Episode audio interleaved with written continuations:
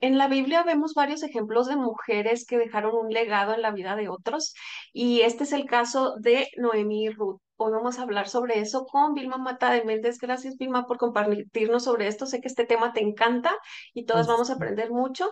Si quieres eh, aprender más sobre cómo dejaron legado virtuoso en la vida de otras mujeres de tu propia familia, te recomendamos este libro, Mujeres de Influencia, el legado de una vida virtuosa. La editora general es Katy Geraldi de Núñez y lo puedes encontrar en Broman y Holman Español, Lifeway Mujeres. Gracias, Vilma. Bienvenida. Compártenos de qué podemos aprender de Noemí Ruth. Eh, bueno, me sorprende, me sorprende que una mujer viuda, amargada, eh, viejecita, anciana, Dios la usara para poder hacer algo. Y una persona viuda, anciana, amargada, triste, ¿puede hacer algo? ¿Puede dejar un legado? Pues fíjense que sí.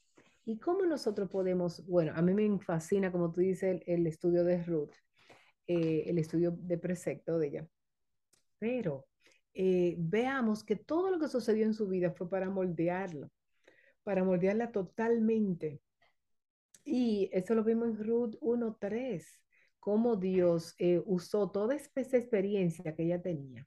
Así que Dios puede usar tu experiencia, hermana querida, para también, o amiga que nos escucha, para, Él está moldeando y está usando todo eso. En el futuro tú vas a decir, ah, ya veo por qué Dios me llevó aquí.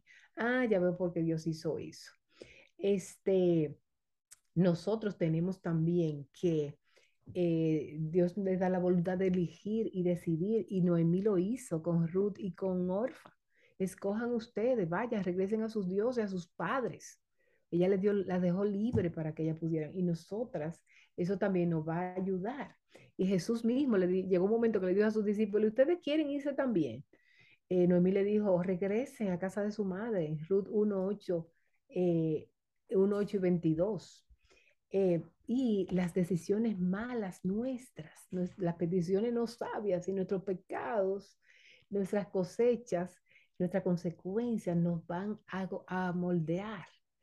Eh, ¿Por qué? Porque eh, en medio de esa dificultad, de esa derrota aparente que tenía Noemí, en 1.20 ella dice, el Señor es que gobierna, Él controla todo, no me llamen Noemí porque el Señor me ha amargado. Reconozcámoslos algo que tengo que reconocer es que yo tengo debilidades, tengo insuficiencia, tengo tribulaciones. Tengo que reconocer que Dios trabaja a, pesar de mí.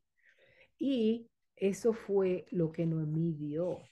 Este, por ejemplo, ella dice, Dios me ayudará y, y, su nombre y su poder, pero yo tengo que asumir mi responsabilidad. Eso no va a quitar que yo deje de culpar a mis padres por mi problema, eso no va a dejar que yo culpe la forma que me criaron, mis experiencias.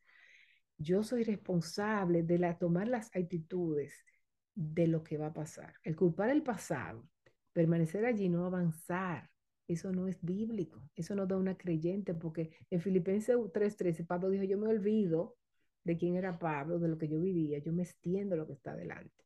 Entonces, mis queridas, hay que estudiar estudiar la Biblia, estudiar la palabra, estudiar. ¿Por qué? Porque déjeme decirle que Noemí conocía Deuteronomio 25, ella sabía la ley del levirato, ella sabía que ella le tocaba redimir el nombre de sus hijos y a ella le tocaba, digo a Dios, pero verdad, Dios, y que ella había un pariente que podía redimirlo. Eso venía de la ley del levirato, que cuando había una, persona se muriera, ¿cuál era la ley? Que se casara con el próximo hermano, y si no con el próximo, como hizo, eh, hacían las otras, como hizo eh, Tamar, que buscó un, heredero, y fue del linaje de Jesús, ¿eh? fue del linaje de Jesús.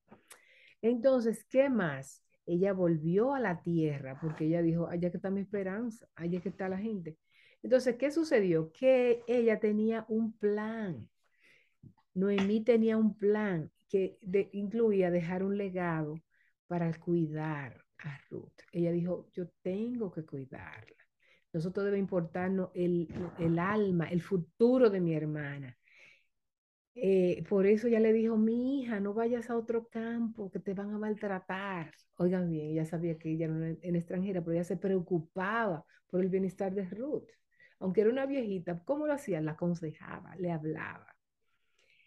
Eh, luego vemos en eh, otra de las cosas es que Dios muestra la masculinidad bíblica en vos y muestra la feminidad bíblica en, en Ruth. Cómo cuidar la pureza sexual es un legado que se da.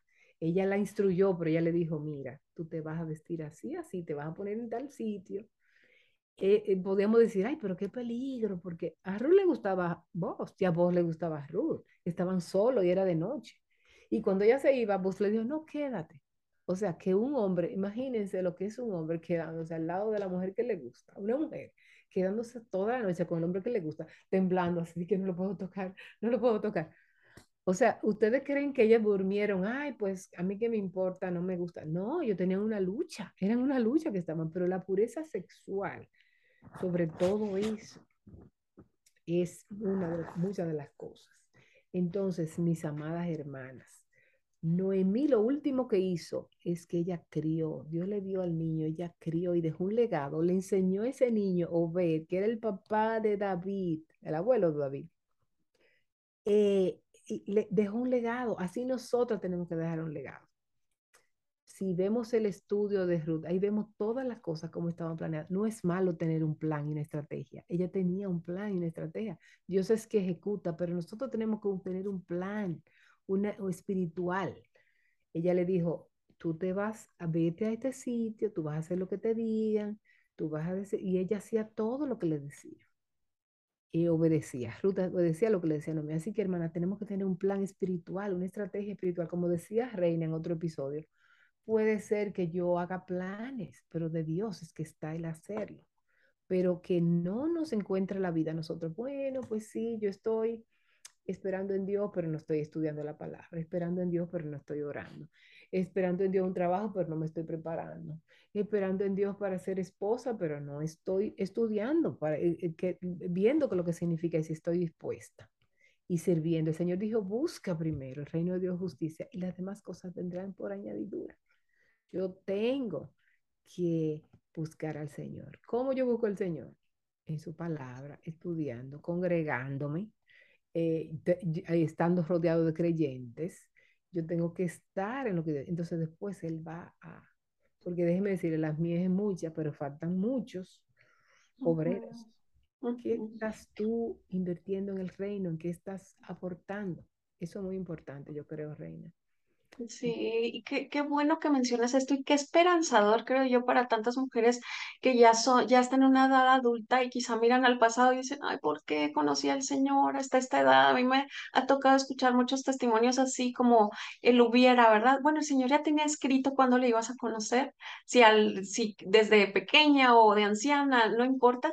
Y qué bonito al escuchar esta historia de Noemí y Ruth y decir, esta, esta mujer también la vida le dio vueltas, también quedó viuda, no esperaba eso, yo creo que nadie quiere quedarse sola, se amargó, pero hubo esperanza, no se quedó ahí esperando, empezó a caminar con sus, con sus eh, nueras y decir, tiene que haber pan, voy a la casa del pan otra vez, eh, no puedo seguir aquí llorando. Entonces, si, si hoy tú te encuentras en una situación así, en la que dices, no, oye, ya estoy muy grande, para Dios no hay límites de edad, ni de tiempo, ni el dolor te ha marcado. Gracias por hacer e-, énfasis en eso, Vilma, en lo, que te hayan hecho tus padres o tu ex marido o personas a tu alrededor.